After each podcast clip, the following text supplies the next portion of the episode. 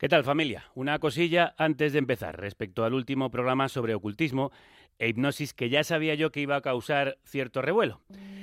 Entiendo vuestros comentarios.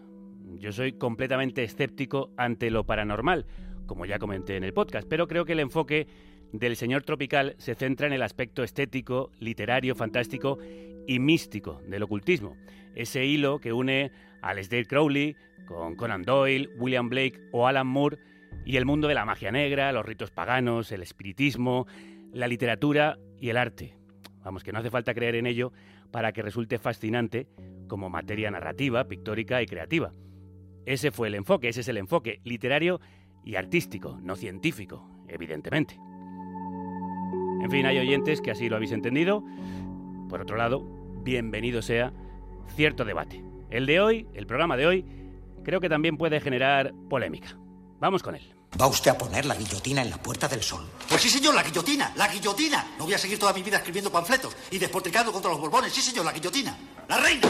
¡Zas! Guillotina. Los chulos de la reina. ¡Zas! Guillotina. Los chulos del rey. ¡Zas! Guillotina. Los ministros. ¡Zas! Guillotina. Los obispos que los rodean. Guillotina, guillotina, guillotina, guillotina. Todos guillotinados. Sí, señor, la guillotina. ¿Ha terminado usted? Sí, señor. Vamos a comer. Welcome to Carne, Carne Cru- Cruda, Cruda, the album. Join us for danger, excitement, innovations, and emitiendo desde los estudios Cudi para toda la galaxia, en colaboración con el diario.es. Carne cruda. La República Independiente de la Radio. Hoy en la carnicería hablamos de carne, de carne de cerdo. La ganadería porcina crece imparable. Solo en Aragón, el mayor productor nacional, se crían más de 16 millones de cerdos al año, 12 por persona. El 60% de sus granjas se ubican en poblaciones de menos de 1.000 habitantes. El sector genera en la comunidad 13.000 puestos de trabajo directos. En España, la producción supone casi el 40% de la producción final ganadera, cerca de un 10% del PIB industrial nacional. En los últimos cinco años ha crecido un 20%, convirtiendo al país en el cuarto productor mundial tras China, Estados Unidos y Alemania. Este tipo de ganadería genera grandes cantidades de purín, una mezcla de heces, orines y agua que contamina el aire con emisiones de amoníaco y los acuíferos. Siete acúfenos se llama el último disco de los crudísimos Crudo Pimento, en el que hacen esta magnífica versión de un tema de los inquietos e inquietantes Eins zu Atzende Neubauten. You will find me if you want me in the garden. Unless it's pouring down with rain. Me encontrarás si me buscas en mi jardín, a menos que llueva a cántaros. Dice la letra de este The Garden, que aparece en este EP de siete versiones, titulado, como os decía, Siete acúfenos, ya sabéis, esos ruidos internos del oído.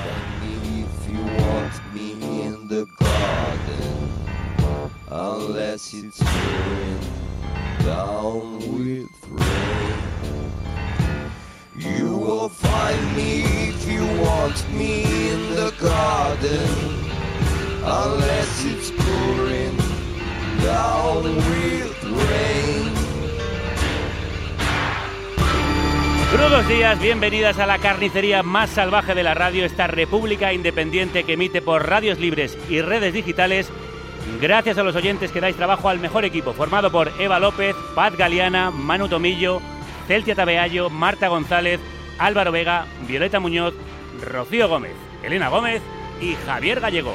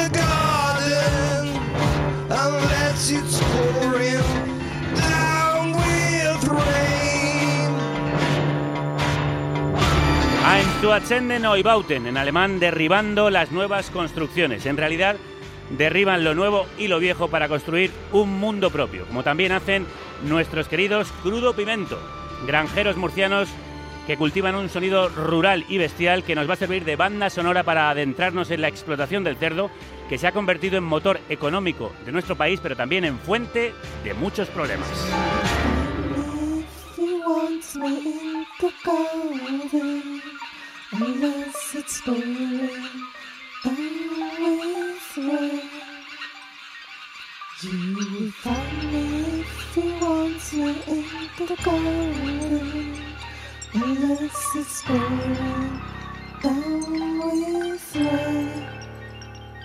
Problemas como el maltrato animal o el impacto medioambiental y social. ¿Se está convirtiendo Aragón en el Detroit del cerdo? ¿Hay regulación suficiente? ¿Es sostenible la ganadería intensiva o es una explotación salvaje?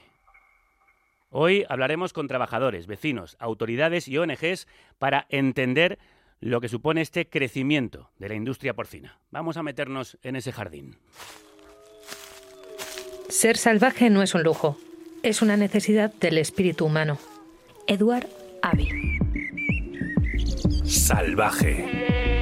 La revista que tira al monte. Para entender lo rural, siempre contamos con esta revista que nos mete de lleno en el campo. Anabel Roda es su redactora jefa. Anabel, crudos días. Crudos días, Javier. Bueno, reportaje crudísimo en el nuevo número de la revista que llega con cada estación, que ya podéis encontrar en vuestro buzón. Si sois suscriptores, a través de la web, si queréis serlo, o en librerías. Crudo y real es este reportaje. Rey Cerdo se llama y lo firma Lucía Peralta, que conoce de cerca la realidad del cerdo en Aragón. Vive en un pequeño pueblo de Teruel donde las granjas son el sustento de muchas familias y han visto y ha visto con sus propios ojos los cambios en los últimos años en un sector que dentro de la ganadería es el más importante del país.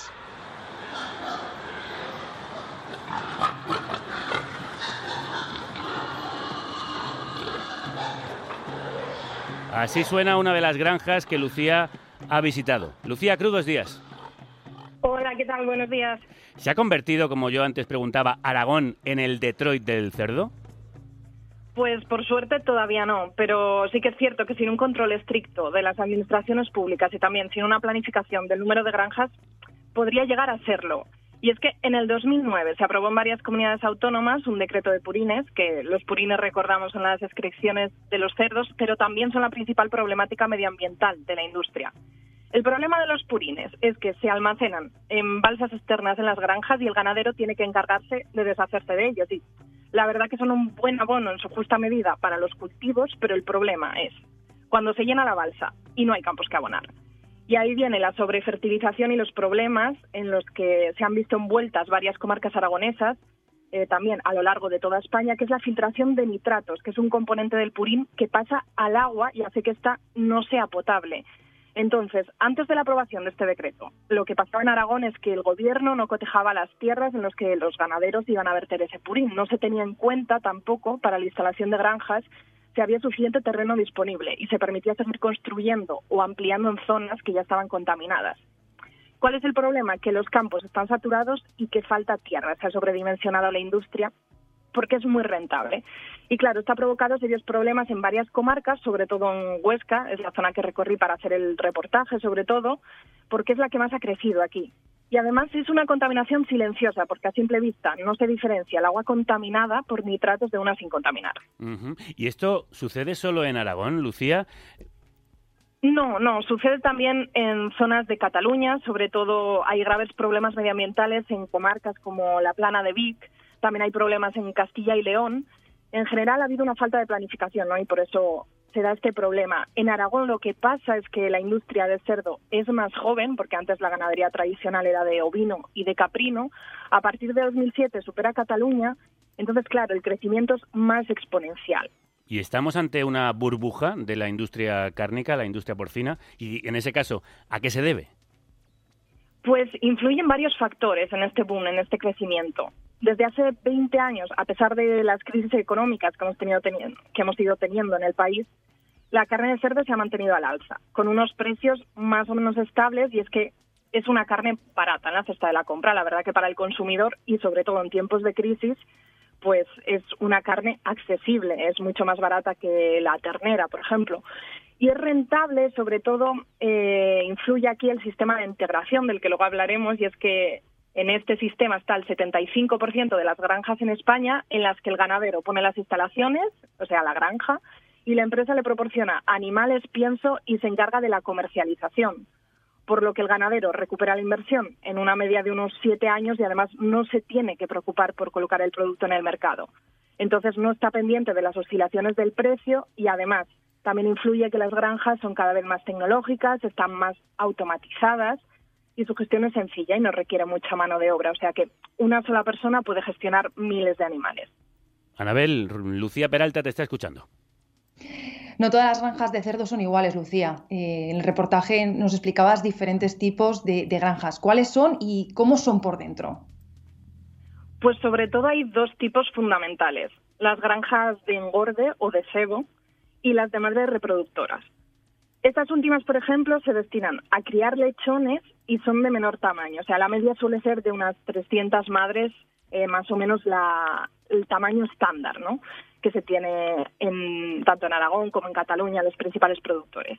Aquí las madres están solo en jaulas durante las últimas cuatro semanas de la gestación y después los lechones se sueltan en un área abierta, pero que está, eh, es decir, sin cuadras, pero al mismo tiempo dentro de la nave. O sea, bajo, bajo cubierto. Allí pasan unos meses hasta que alcanzan los 20 kilos aproximadamente y se trasladan en camiones a las granjas de cebo, que son las más comunes. De hecho, más del 50% de las granjas en España son de este tipo. Y allí permanecen seis meses hasta que engordan unos 100 o 110 kilos y van al matadero. Normalmente son varias naves de hormigón, las dimensiones van variando, ¿no? Pero las cuadras son de unos 9 metros cuadrados y la cantidad de cerdos que pueden ir dentro de esas cuadras va variando en función del peso. O sea, tras la Ley de Bienestar Animal, que es una directiva europea de 2008, se establecen, pues, cuántos metros cuadrados puede tener cada cerdo. De media, cuando ya son de un tamaño considerable, hay unos 13 cerdos. Lucía, no te retires, pero vamos a seguir conociendo otras voces para entender mejor qué hay detrás de esta ganadería porcina.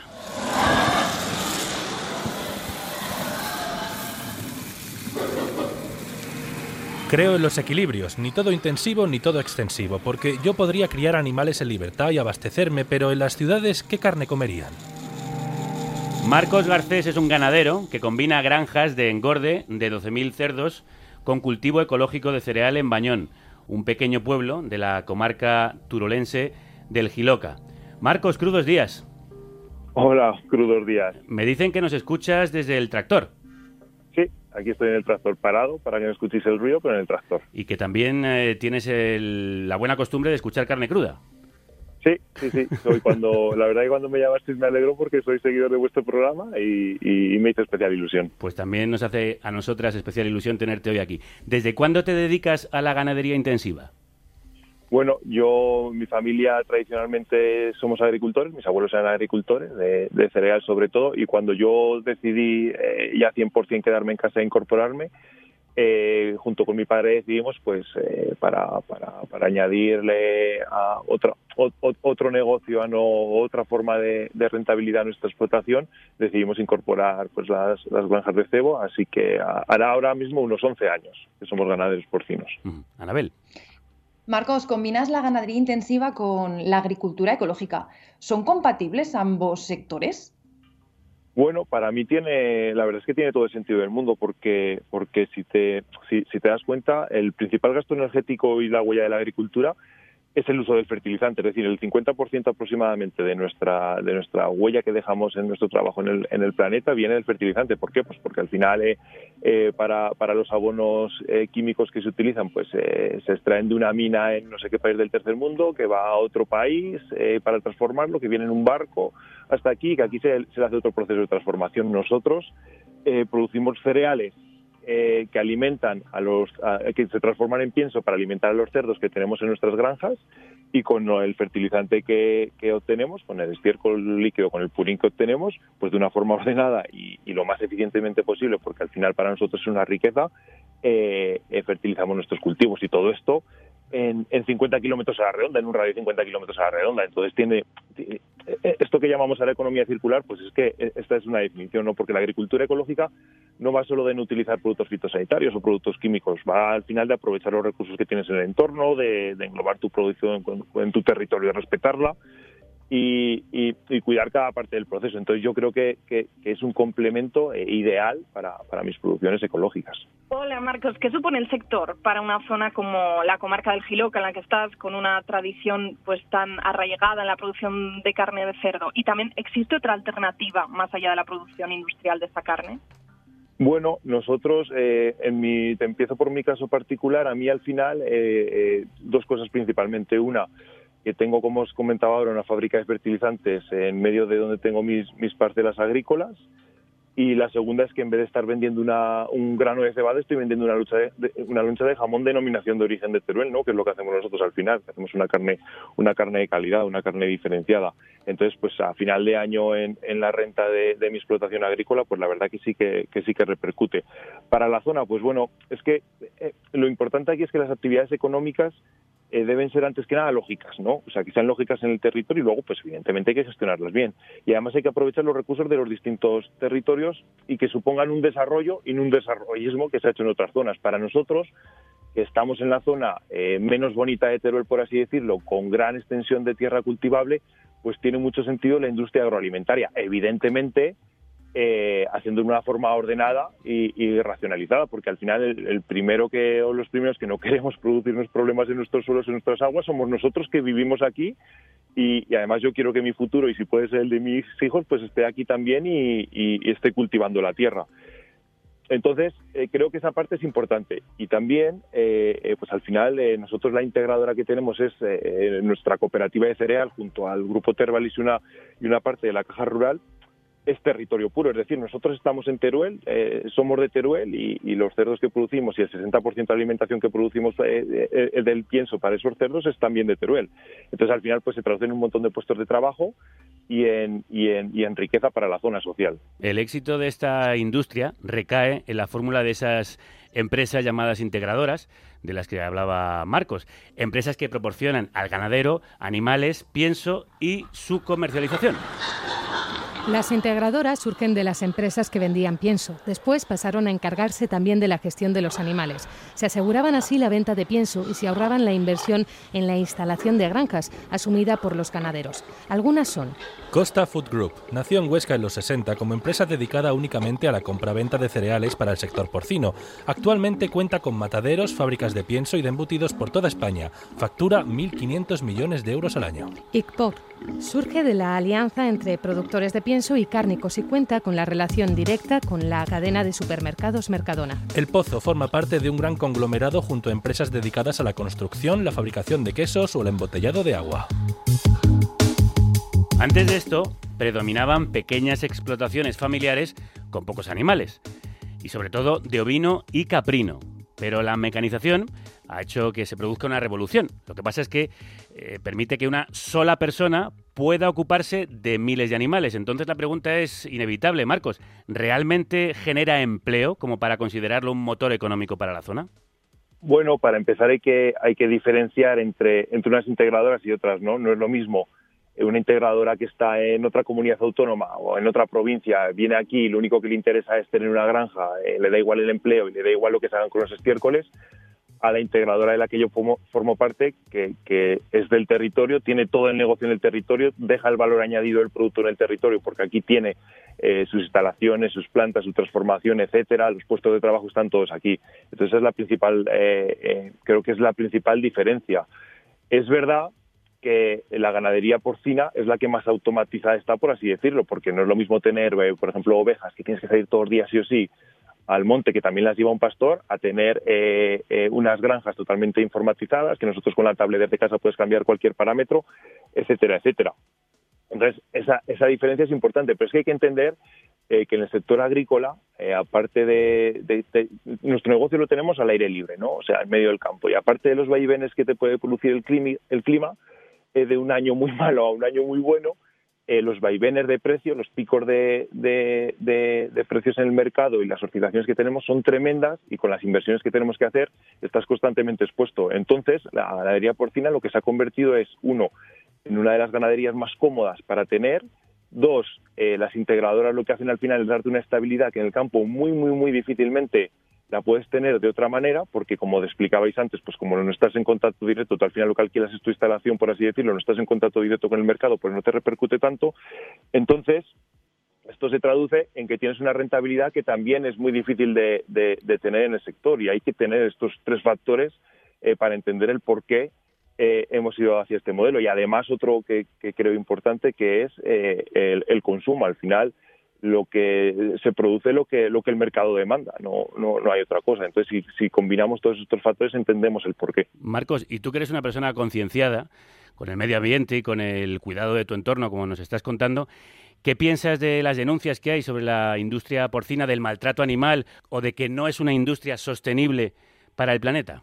Bueno, vuelvo a lo que a lo que os decía lo que os decía al principio. Al final las actividades económicas tienen que ser tienen que ser lógicas y, y- y lo que tú reseñabas al principio también es que, hay que hacer un equilibrio. Hay ejemplos de una gestión horrible de, de- de la ganadería porcina de, de- comarcas que es verdad que tienen un grave problema y hay otros ejemplos que son que son exquisitos. Las consecuencias las determinan eh, todos estos factores de los, de los que estamos hablando. Yo creo, por ejemplo, y, te puedo dar, eh, os puedo hablar de, de lo que mejor conozco, que es eh, el impacto en, en mi zona, en mi comarca y en mi, en mi territorio, que es muy positivo.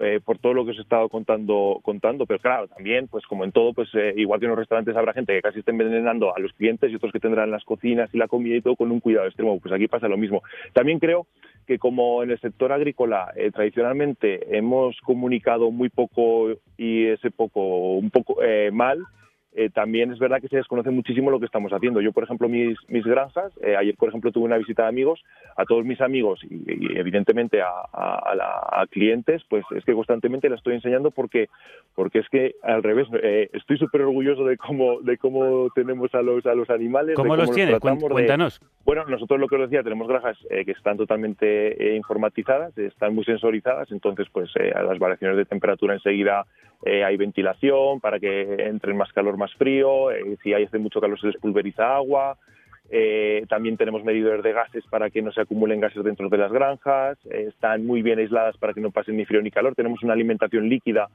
que lo que hace es que se fabrica la comida, se mezcla la comida al momento y se, y se reparte en función de- del crecimiento, de las necesidades del cerdo, de la época, no es la misma en verano que en invierno.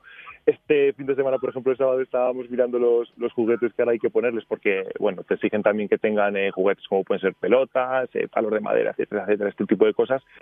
Entonces, creo que, que- que cuando se enseña algo que es un desastre, eh, la gente es normal que, diga, hostia, eh, eh, esto eh, está pasando, porque no, no hemos sabido enseñar eh, cómo lo hacemos normal. Nosotros, por ejemplo, la integradora tiene una granja de madres que tiene una sala que es una cristalera que, que tú ves, eh, estás tomándote un café y estás viendo perfectamente cómo están las cerdas libremente por la nave, que con un chip, eh, cuando tienen hambre, se acercan a la máquina, y la máquina en función de lo que han comido, las necesidades que tiene, etcétera, etcétera, pues les va dando la comida, ¿no? Tampoco hay que olvidar que nosotros en Europa producimos los alimentos con, con mayor nivel de calidad, de trazabilidad, de bienestar animal de, de todo el mundo. Y luego también, pues que seguro que hay más de uno y más de dos aprensivos eh, que eh, tienen a los cerdos en condiciones lamentables, pero no para nada, para nada, para nada es la, es la tónica general. Te agradecemos tu testimonio y que nos expliques cómo lo hacéis en vuestro caso. Marcos Garcés es agricultor y ganadero en Bañón. Un abrazo muy fuerte. Un abrazo y muchas gracias a vosotros. Un placer. Según datos del Instituto Aragonés de Gestión Ambiental, para dar servicio al matadero de Binéfar, en Huesca, se construyó una balsa de agua con un consumo de 5 millones de litros al día. El consumo medio de un español es de 137 litros diarios. El amoníaco acumulado en las balsas de Purín emite emisiones de óxido nitroso, un gas de efecto invernadero 298 veces más potente que el CO2, según un informe de Greenpeace.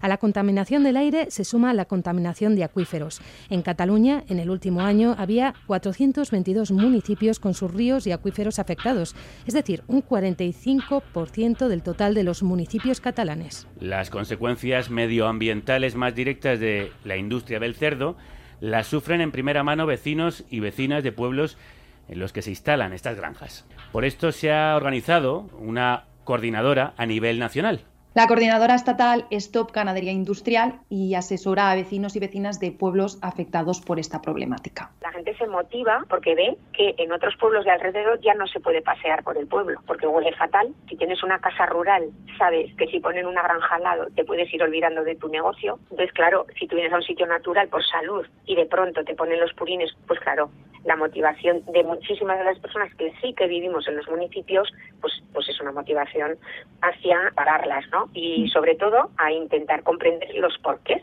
¿A quién escuchábamos, Anabel? ¿Y cómo nació esta coordinadora? La coordinadora es un conglomerado, diríamos, de plataformas vecinales y organizaciones medioambientales. A la que escuchábamos es a Charo Marcos, es una de las vecinas de Loporzano, en Huesca, en pleno Parque Nacional de la Sierra de Guara, y que les ha llevado a crear la plataforma Loporzano sin ganadería intensiva, que es una plataforma que forma parte de esta coordinadora estatal. ¿Y cómo nació? A finales de 2015 quisieron abrir dos granjas de cerdos en un pueblo que ya contaba con tres granjas con capacidad para 4.400 cerdos y decidieron unirse y llevar ambos casos a los tribunales para paralizarlos. El Tribunal Superior de Justicia de Aragón no les ha dado la razón en el primer caso y están esperando la sentencia del segundo. Esto les llevó a organizarse a nivel estatal todo esto hace que las personas que no entendíamos nada, que solamente queríamos que no oliese mal alrededor, nos empezamos a, concienciar, bueno, a conocer que había demasiados inconvenientes para permitir que dos personas, o sea, dos señores o dos familias se lucrasen, que todo el mundo es lícito que saque dinero de sus propiedades, pero claro, si para que alguien sea más rico tiene que fastidiar la vida y limitar las posibilidades de crecimiento económico de personas que verdaderamente están viviendo en el pueblo, pues claro, nosotros nos defendemos, ¿no? ¿Y qué es lo que denuncian? El purín, aunque no huela, imagínate que lograsen que no oliese, ¿no? Porque lo inyectan o lo que sea. Pero es que el purín va filtrándose y todo lo que lleva el purín es restos de antibióticos, restos de nítridos, etc. Entonces, eso va a las aguas y al final estamos contaminando los acuíferos. Y hay muchos, muchos, muchos pueblos en Aragón que ya no están pudiendo beber el agua.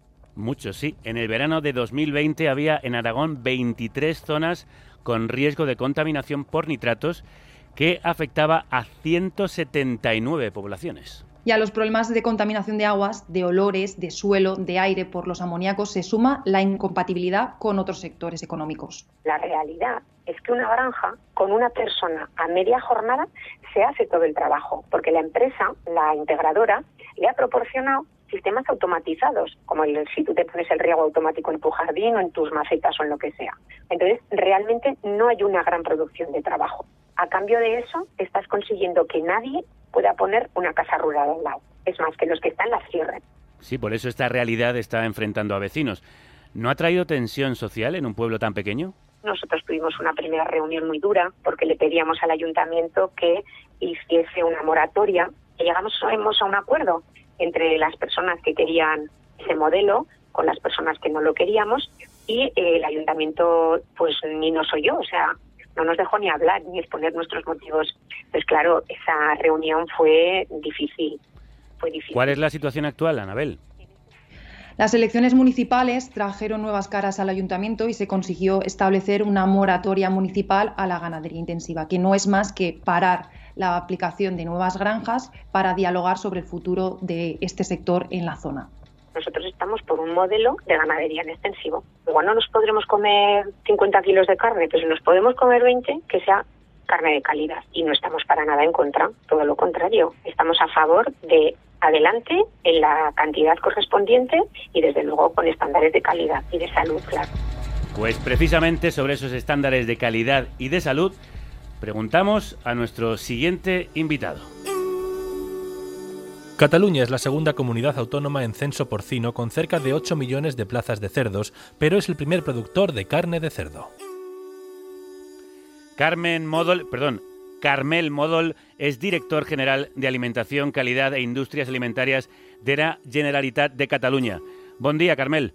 Buenos días, buen día. Perdóname que tenía un lío con el nombre, que si no sabía si era Carmen Oye, o eh, Carmel. Juan Carlos eh, I, eh, conocido como nuestro emérito, eh, me firmó el título como Carmen también. ¿eh? No, no te preocupes, no te preocupes. Lo siento mucho y te pido Es- disculpas. es- no pasa nada.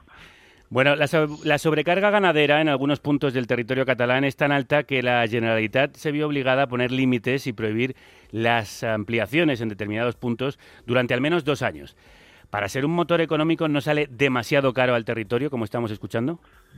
Bueno, nosotros, eh, yo te diré, mis opiniones, una parte son eh, eh, opiniones oficiales y una parte son opiniones personales, porque con un tema tan delicado como este, lo que pensemos cada uno de nosotros eh, cuenta, ¿no?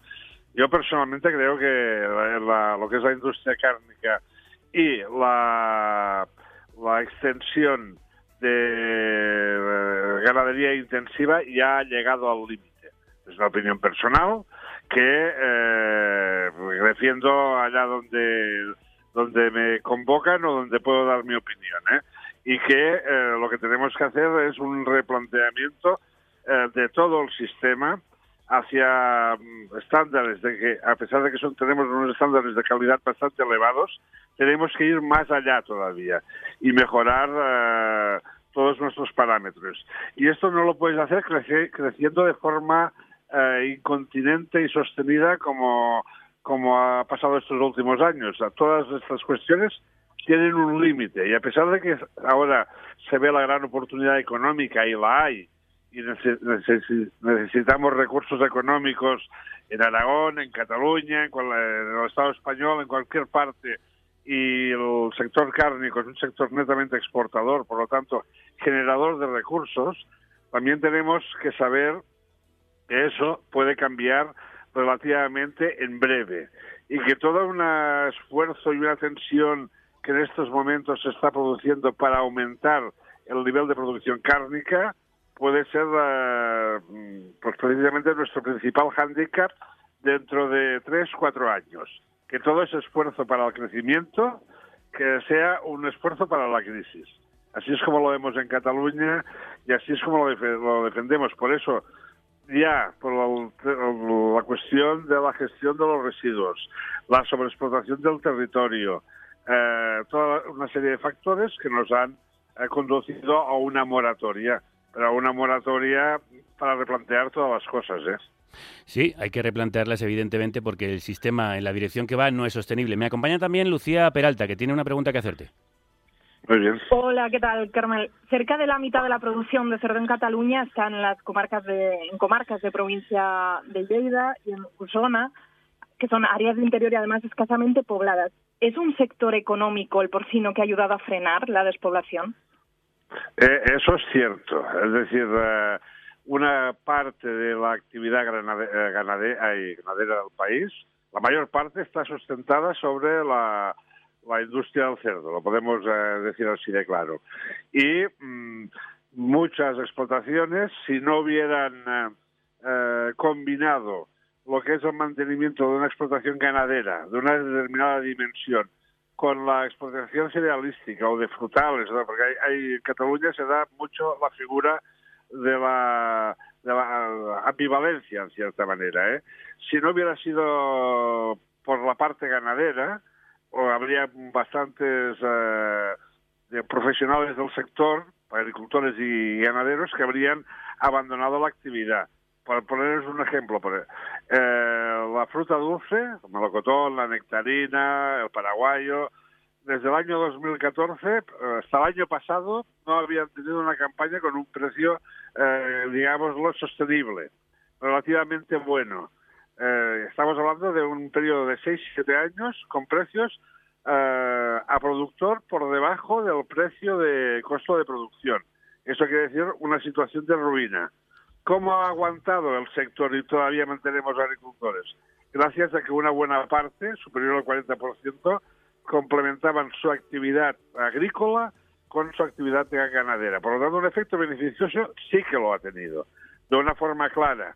Pero um, ahí también hay dinámicas diferentes. El de la explotación familiar agraria es una dinámica, el de las grandes corporaciones es otra dinámica, y um, lo que es evidente es que un modelo de explotación como el que tenemos se tiene que eh, regular. Autorregular sería lo, lo perfecto, pero en todo caso regular.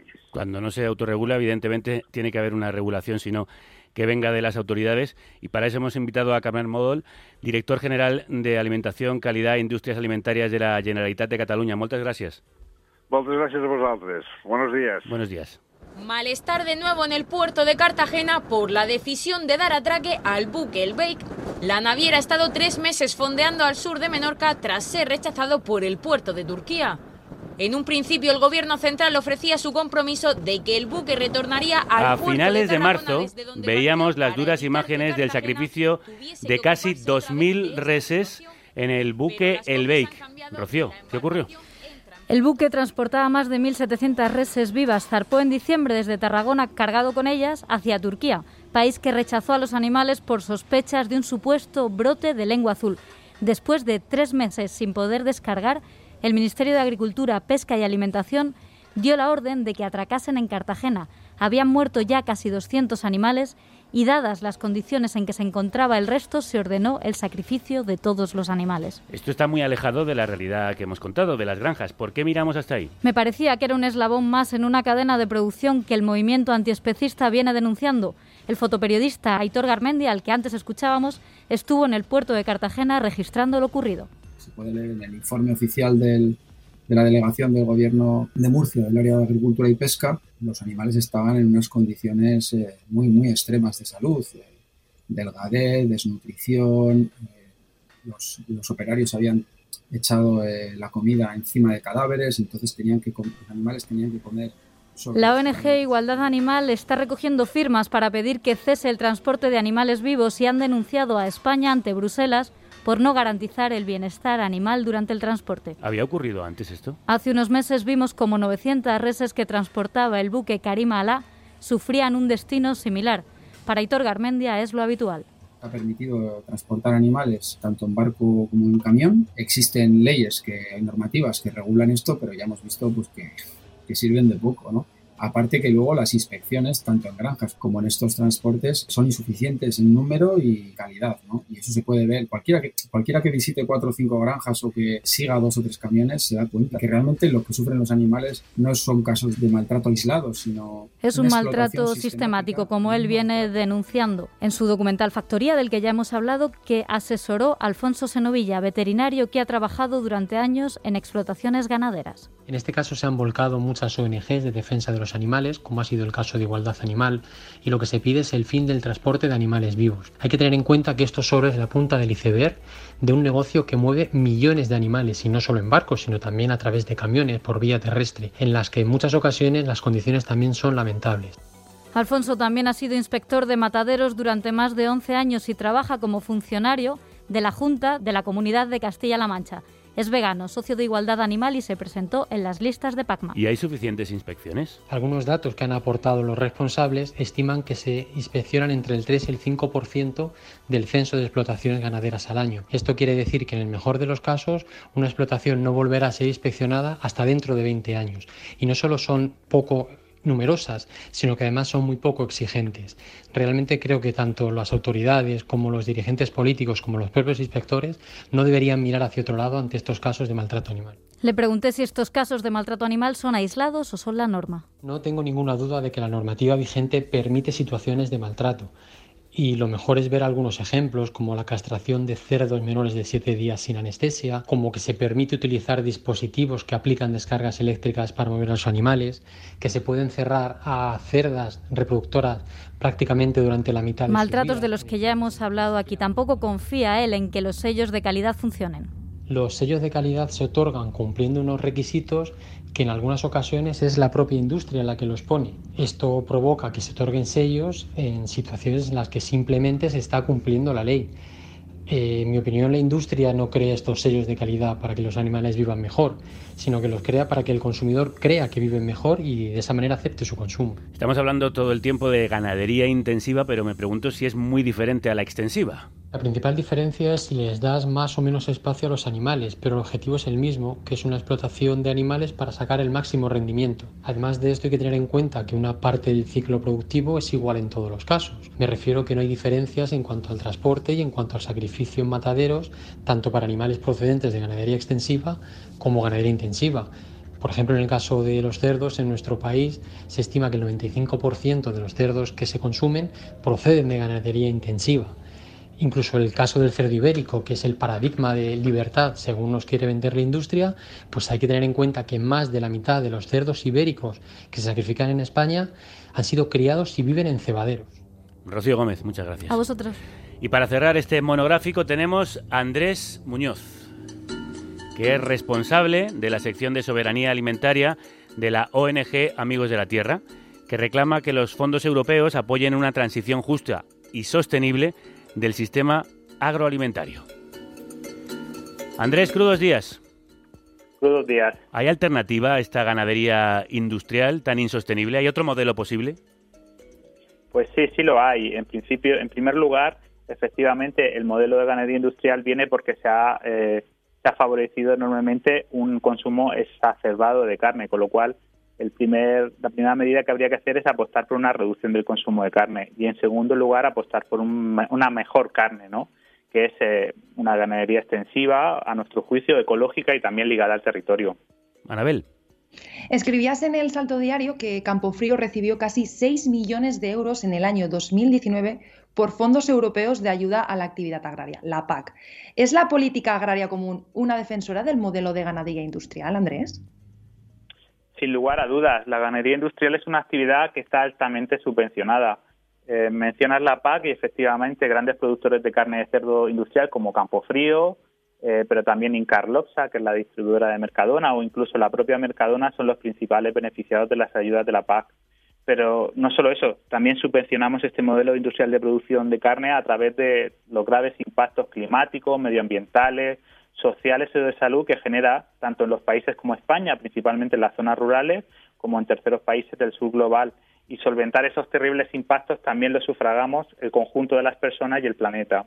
Entonces, eh, sería, podemos decir que el modelo intensivo, más que un motor económico, es un sistema financiado. sin lugar a duda, es un modelo eh, impulsado por las políticas públicas, o no es algo que sucede espontáneamente y no es no podemos criminalizar a los productores, a los ganaderos y agricultores individualmente, sino que es un modelo que ha sido propiciado por este impulso de este modelo alimentario altamente globalizado y altamente industrializado. Y por otro lado, está financiado, por, lógicamente, por, la, por los grandes bancos, no solo, por ejemplo, por mencionar eh, la industria porcina en España, sino, por ejemplo, la ganadería industrial en su conjunto, como recientemente también hemos publicado en un informe sobre la conexión, por ejemplo, entre el Banco Santander y la industria cárnica en, en Brasil, que deforesta grandes zonas de la Amazonía. Lucía.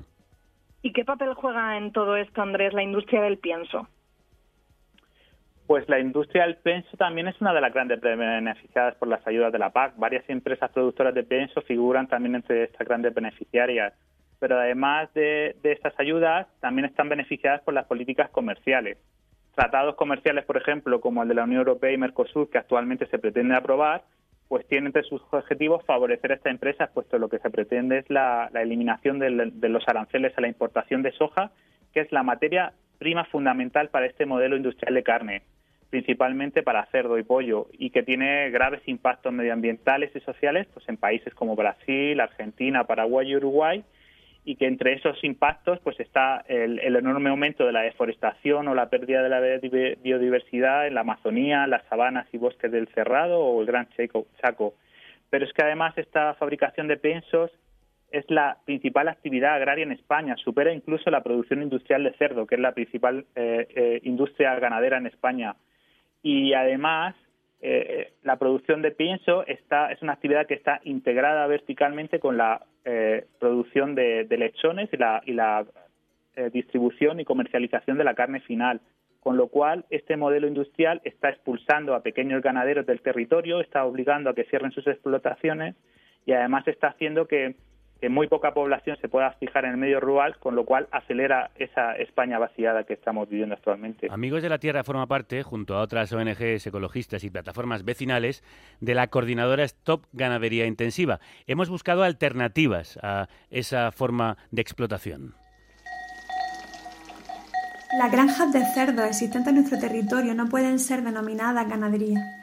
Se han convertido en industrias productoras de carne, ya que desde el análisis del paisaje que generan nada tiene que ver con un paisaje sano ni con la gestión sostenible del territorio, sino todo lo contrario. El principal paso es ese, dejar de llamarla ganadería y analizar el gran daño que están haciendo a nuestro paisaje. Soy Loli Masegosa, presidenta de Fundación Paisaje. Nuestro objetivo es poner en valor el poder del paisaje como herramienta para generar una transformación social. Desarrollamos parte de nuestro trabajo en las comarcas del noreste de Andalucía y noroeste de Murcia. Cuando hablamos de ganadería industrial, estamos generando un contrasentido, porque la ganadería, por definición, es el conjunto de animales que caminan y pastorean juntas. Y por lo tanto, en el formato industrial estamos eliminando esa posibilidad, ya que los tamaños de las instalaciones y el manejo no están pensados para este tipo de sistema. Soy Álvaro Fernández Blanco Barreto, veterinario naturalista, soy investigador asociado del CSIC. Mi desempeño profesional es la dirección de proyectos en Boalvet, que es un grupo de trabajo para desarrollar modelos agroalimentarios sostenibles basándonos en la agricultura regenerativa, la agroecología y el uso de las plantas medicinales en veterinaria. Estamos convencidos de que los animales se tienen que criar de otra forma, al aire libre, con ritmos de crecimiento más lentos,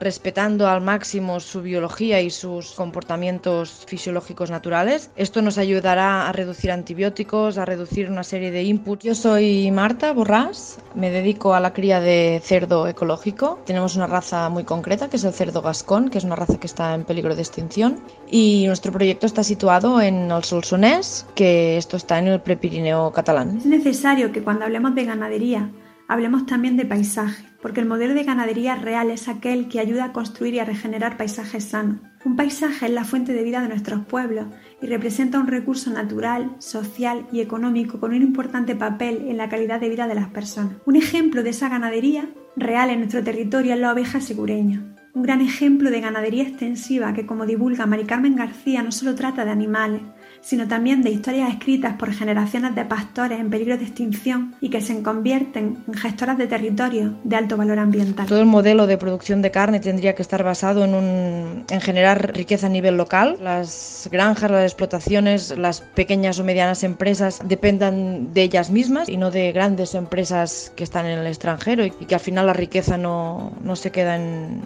en un ámbito local. Realmente siempre existen distintos modelos de producción en paralelo. La industrialización de la ganadería es uno de ellos y ha demostrado su incompetencia para mejorar la sostenibilidad a largo plazo en muchos de los aspectos, por ejemplo el medioambiental. Lo que ahora debemos plantearnos y estamos haciendo es qué otros modelos que están sucediéndose pueden ser aumentados en proporción eh, al principal, que es esta industrialización de la que hablaba, para alimentar al mundo sin causar tanto daño al medio ambiente y por lo tanto a nosotros mismos.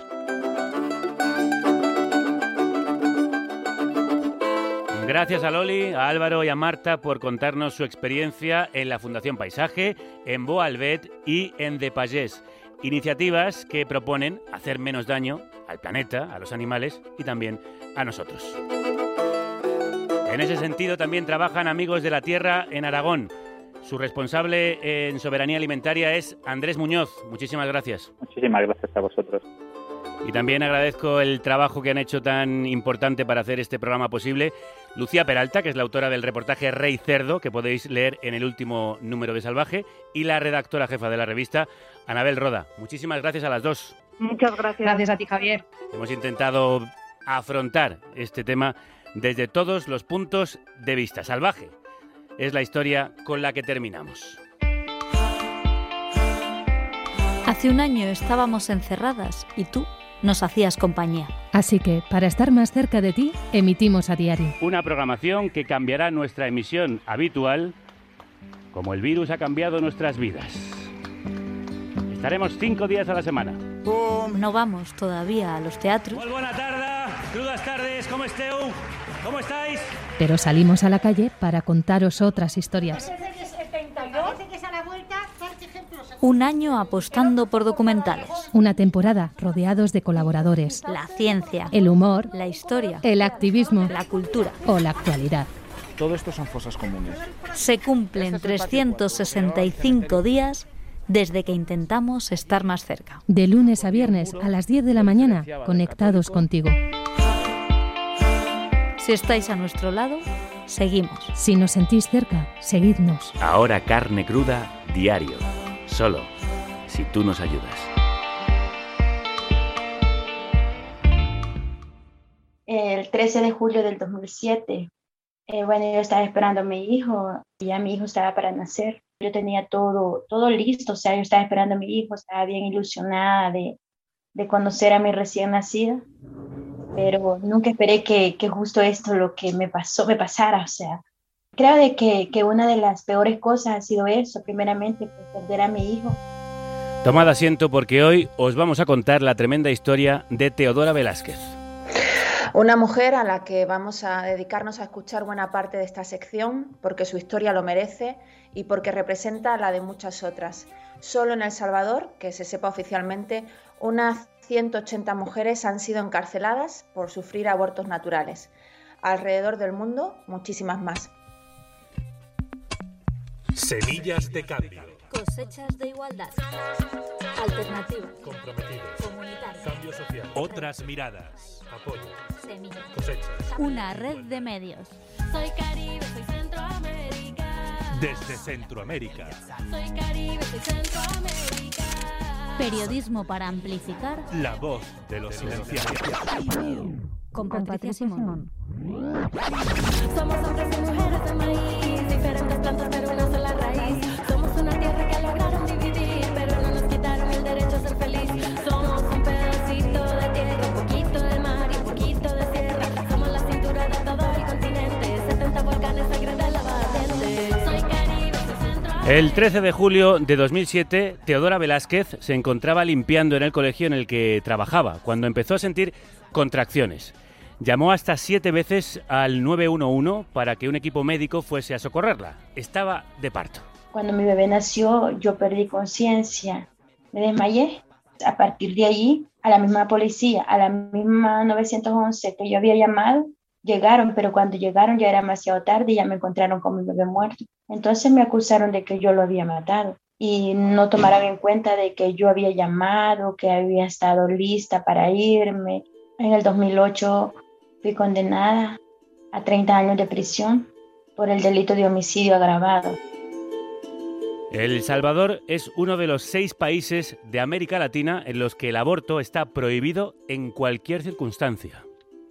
incluso cuando se trata de, de, un aborto natural. Y como en el caso de Teodora, a menudo no solo son acusadas por aborto, un delito que conlleva hasta 10 años de prisión, sino incluso por homicidio agravado por tratarse de su hijo. Entonces, la sentencia es de hasta 30 años, como le ocurrió a Teodora, que en aquel momento tenía 23. Recibí la sentencia en el 2008 y desde entonces eh, estuve dentro de la cárcel durante 10 años con 7 meses. Y la vida de Teodora se sumió en el mayor de los horrores.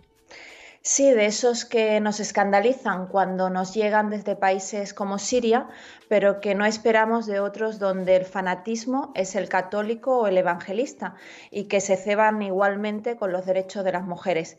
Teodora empezó a sufrir tortura en el mismo instante en el que la despertaron para descubrir que su bebé estaba muerto. A mí no me llevaron al hospital. A mí en el momento que me encontraron, yo reaccioné porque recibí un golpe, o sea, ellos me golpearon. Cuando ellos me golpearon, yo reaccioné y me preguntaron por qué había matado a mi bebé. Y entonces yo no sabía en ese momento que si mi bebé estaba muerto, pero ya ellos me lo habían dicho. No me llevaron al hospital, sino que me llevaron a, a un puesto policial y allí me tuvieron durante cuatro horas.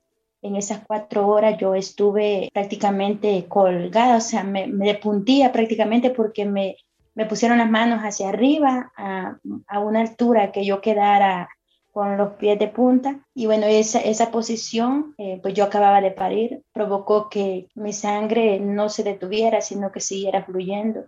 La pérdida de sangre que estaba teniendo en ese momento hizo que yo este, fuera perdiendo conciencia a cada momento y prácticamente me estuve desmayando mucho tiempo. Se estuvo desmayando mucho tiempo y fue entonces cuando la llevaron al hospital. Los policías no querían que yo me muriera allí en el puesto policial, sino que me muriera ya en un hospital. Bueno, pues lastimosamente, este, pues no me morí y te puedo decir de que, de que para mí fue súper difícil realmente eh, enfrentarme a la vida porque prácticamente en ese momento yo lo perdí todo.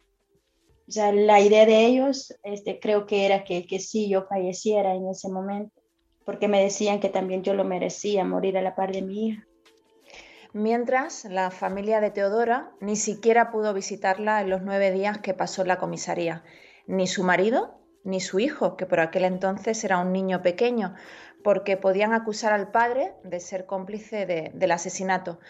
Teodora ni siquiera podía llorar. Había perdido mi recién nacida, tenía un duelo interno que no lo podía sacar porque si me veían llorar pensaban que era de remordimiento y me golpeaban. Entonces prácticamente este, no podía llorar, o sea, eh, bueno, había perdido también a mi otro hijo, también él estaba muy pequeño y necesitaba mucho de mí, había perdido mi familia, toda mi juventud, mi libertad, prácticamente en ese momento es, estaba destruida total. La familia de Teodora es muy humilde y aún así consiguió reunir los 700 dólares que un abogado les pidió por su defensa. A los pocos días les pidió 3.000 dólares que no pudieron pagar. Así que el día en el que el juez determinó que Teodora pasaría 30 años encarcelada, no tenía a nadie a su lado para defenderla. Y cuando parece que ya no se puede sufrir más, Teodora se encuentra con que las mujeres encarceladas por infanticidio no son precisamente bien recibidas en prisión. A mí me golpearon hasta la muerte. Luego fui aislada de todas ellas eh, por, la, por la misma situación que me encontraba de, de los golpes, me aislaron por, por tres meses a un, a un cuarto oscuro. No tenía agua, no tenía luz. Era la alimentación que me llevaban era bastante, eh, o sea, algo que no se podía comer, pero realmente yo comía porque, porque sabía que tenía que salir de ahí. En estos momentos, Teodora se agarra al deseo de volver a ver a su hijo para seguir viva, aunque a veces, como me dijo, pensó en el suicidio. En todo ese tiempo, Teodora, ¿usted no pensó nunca en suicidarse?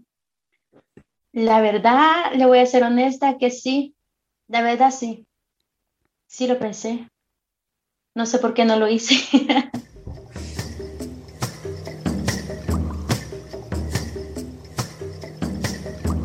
Las cárceles de El Salvador son las más hacinadas del mundo y también son las prisiones en las que más personas reclusas mueren precisamente por la violencia, que acentúa esas condiciones indignas.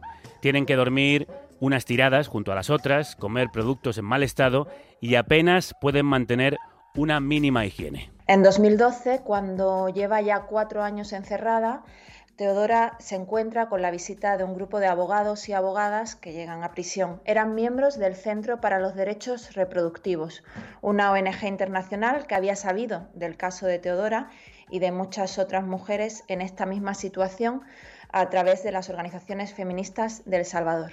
Pues los abogados empezaron a investigar los casos de nosotras afuera y nosotras empezamos a hacer lazos fuertes allá adentro y empezar a defendernos y, saber de que éramos un grupo de mujeres que estábamos ahí y que íbamos a defender nuestros derechos, nos armamos de valor y empezamos a hablar, acordamos de que la primera mujer que saliera de cárcel iba a denunciar. Entonces, es uno de los temas que pues ahora estamos divulgando con todas nuestras fuerzas para que se conozca. Y así es como Teodora y otras 17 presas que habían perdido involuntariamente a sus eh, criaturas, a sus bebés, se organizaron y empezaron a denunciar sus casos desde prisión, mientras la organización hacía presión en los juzgados para que fuesen puestas en libertad. Pidieron su indulto. Y solamente dos aprobaron, las demás no. Pues igual yo me quedé. Luego, eh, en el 2016, se metió otro recurso de revisión de casos. Se investigó todo, incluso las llamadas que yo había hecho antes de que mi bebé naciera. E incluso tenía todos los testigos a mi favor. Y se les permitió que todos los testigos hablaran y denunciaran. Eh, Pero en diciembre de 2017 el juez ratificó la sentencia y entonces se pasó a la presión política. El Centro de Derechos Reproductivos recogió más de 250.000 firmas de personas de El Salvador y de otros países para pedir su puesta en libertad. Y lo hicieron, aunque legalmente Teodora sigue siendo considerada culpable de homicidio. Pero esta mujer ya era otra mujer. Tras reunirse con su hijo y con su familia, continuó la lucha por la despenalización del aborto en los cuatro supuestos básicos y por la puesta en libertad de las otras mujeres presas como primera demanda y objetivo principal de la organización Mujeres Libres es que nuestra historia no se repita en las generaciones futuras, lograr recuperar la libertad de las compañeras y luego pues despenalizar el aborto que sería eh, prácticamente de momento estamos pidiendo las cuatro causales la primera cuando el feto no es compatible con la vida cuando es producto de una violación cuando la mujer está en peligro de muerte por alguna enfermedad y cuando es producto de incesto. Teodora y las otras mujeres que han sido puestas en libertad están estudiando la manera de conseguir estos objetivos a través de la organización que han fundado, Mujeres Libres. De hecho, Teodora quería estudiar Derecho, pero... Hemos repartido las carreras. Unas estudian Derechos, otras estudian Psicología, otras están estudiando mercadeo, otras están estudiando eh, turismo y otras inglés. El caso es de que yo estoy estudiando publicidad por las campañas publicitarias que estamos haciendo para que se conozca este, eh, la situación que vivimos. Teodora no oculta que siente rabia y enfado, unas emociones que han sido precisamente las que le han permitido salir adelante cuando más hundida estaba y que se reactivaron cuando, como nos explica, se dio cuenta de que era una cuestión de dinero. Se me di cuenta que ni una mujer que tenga dinero estaba dentro de la cárcel por una situación como esa. Y también supe que no es que no haya laboratorios clandestinos donde las mujeres vayan a provocarse un aborto, pero obviamente va la gente que tiene dinero para pagar o se va para otros países donde esté legalizado el aborto. Esa parte de, de condenar a las mujeres que viven en zonas rurales, de bajos recursos económicos, de baja escolaridad y todo eso,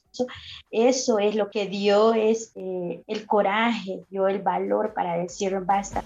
Como podéis imaginar, hay que tener mucho coraje para hacer lo que hacen estas mujeres libres. Nos acusan de, de matar niños, de las abortistas, de las... Eh, nos ven en las calles haciendo algo y pues ya están ahí las abortistas gritando y ya pues las malas, eh, las malas expresiones hacia nosotras. Catalina Martínez Coral es directora de América Latina del Centro de Derechos Reproductivos, una de las ONGs más importantes a nivel internacional en este ámbito. Patricia. Latinoamérica es la región con mayores obstáculos al derecho al aborto, que está prohibido en todos los casos en Haití, en Nicaragua, en Honduras, en El Salvador, en República Dominicana y en Surinam. En Europa nos encontramos en el caso de Malta. El Centro de Derechos Reproductivos se encarga de litigar en los países de origen para defender este derecho de las mujeres, pero también está empezando a trabajar en cortes superiores como la Interamericana de Derechos Humanos.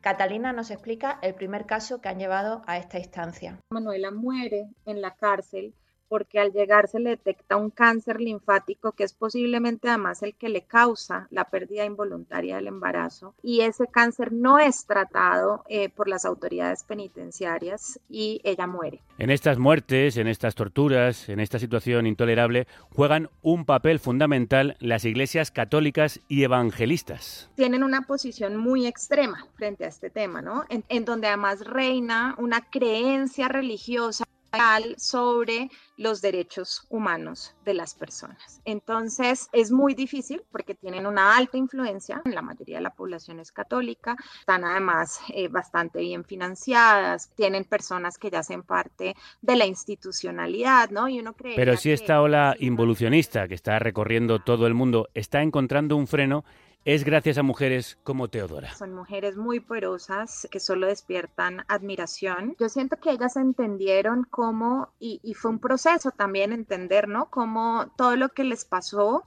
termina siendo parte de una discriminación estructural que se deriva de estas restricciones absolutas, ¿no? Las- cuando existen estas restricciones. Estas restricciones a las que se refiere Catalina pues crean miedo en los profesionales de la salud a la hora de atender estos casos, miedo en las mujeres para ir a los hospitales y fomenta que no se las crea cuando es una pérdida involuntaria de, de sus criaturas. la relación de lo que a ellas les pasó con estas leyes restrictivas fue muy importante para ellas y ellas en este momento lo que quieren es que ninguna otra persona tenga que vivir lo que ellas han tenido que vivir. Han entendido lo que les ocurrió, se han formado, lo han estudiado y no van a parar de denunciarlo, como nos dice Teodora. Por un tema como este somos las más discriminadas, somos las maltratadas, somos las que nos tratan con la punta del pie y que es una de las razones por la que decimos que no, pues esto no va a parar y hasta la muerte, pues hasta la muerte, hasta lograr que todo esto cambie.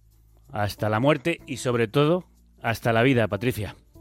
Que así sea. Buena semana. Tremenda historia y tremenda mujer, como os contaba Teodora Velázquez. Esto es Diosa, de la cantautora mexicana René Gust con Audrey Funk, la MC de Puebla, y Rebeca Lane, la rapera guatemalteca. Soy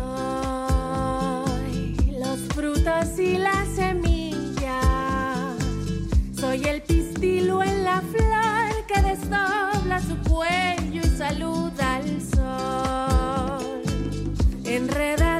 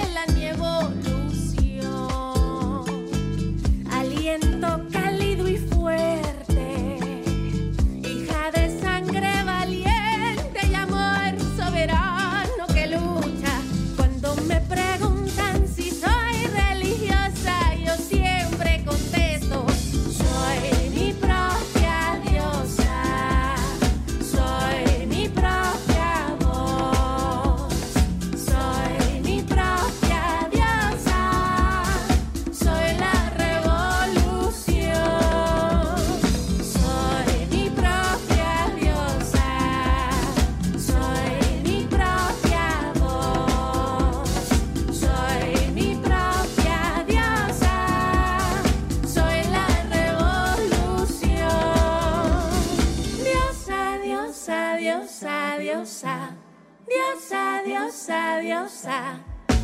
Desde un altar de oro me comunico con mis guías. Tengo fe en la sangre de cada guerra vivida. No tuve salida.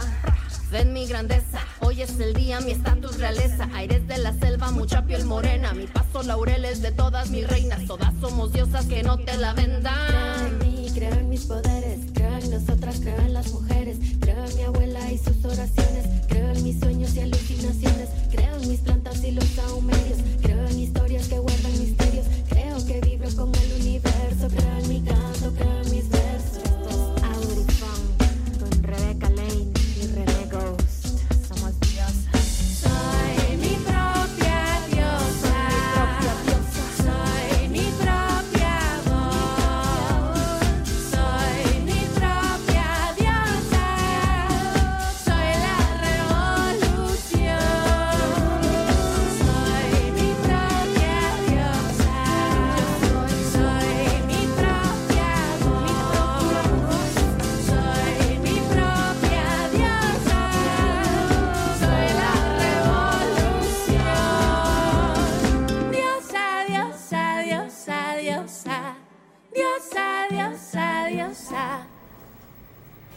Diosa.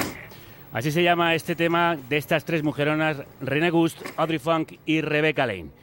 Va por todas las mujeres libres, resistentes y revolucionarias con voz propia como Teodora y sus compañeras. Que no haya Dios que mande sobre el cuerpo de las mujeres, que cada una sea su propia diosa. Esta semana se cumplen 90 años de la Segunda República. Lo celebraremos mañana con un programa especial en esta República Independiente. Hasta entonces, que la radio os acompañe.